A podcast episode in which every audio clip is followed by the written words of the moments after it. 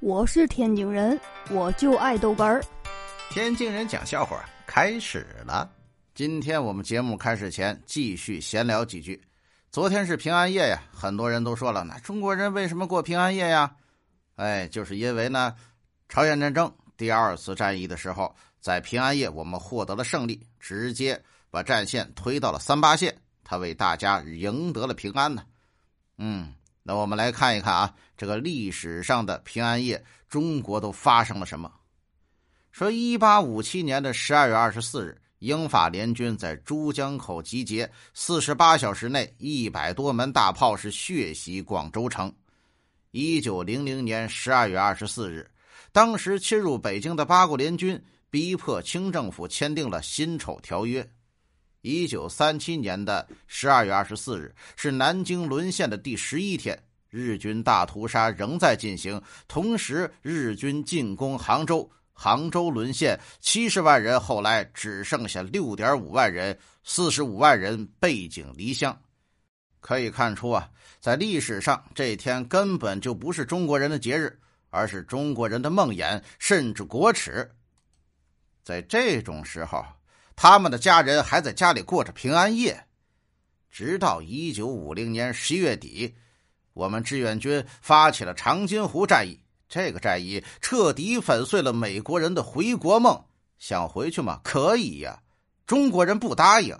原计划一个星期的战役，我军军人一个晚上就给攻了下来。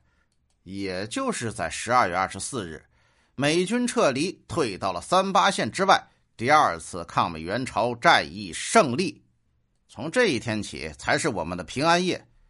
这个平安夜和圣诞节和圣诞老人没有关系，和打圣诞老人有关系。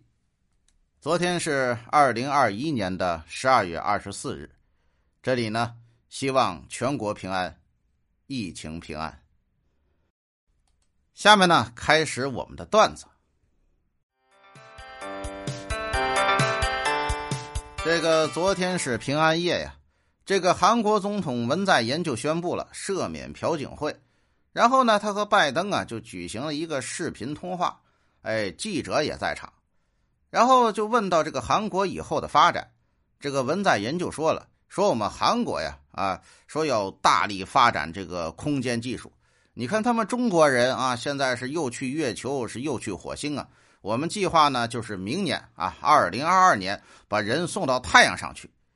这有记者就问了：“那送到太阳上去，那你这个呃，不都烧死了吗？”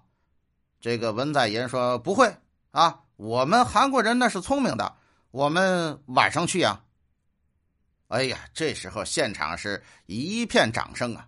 这在白宫的拜登啊，却很不屑，冷哼一声：“哼，傻逼，妈晚上根本就没有太阳。”哎呦我的妈！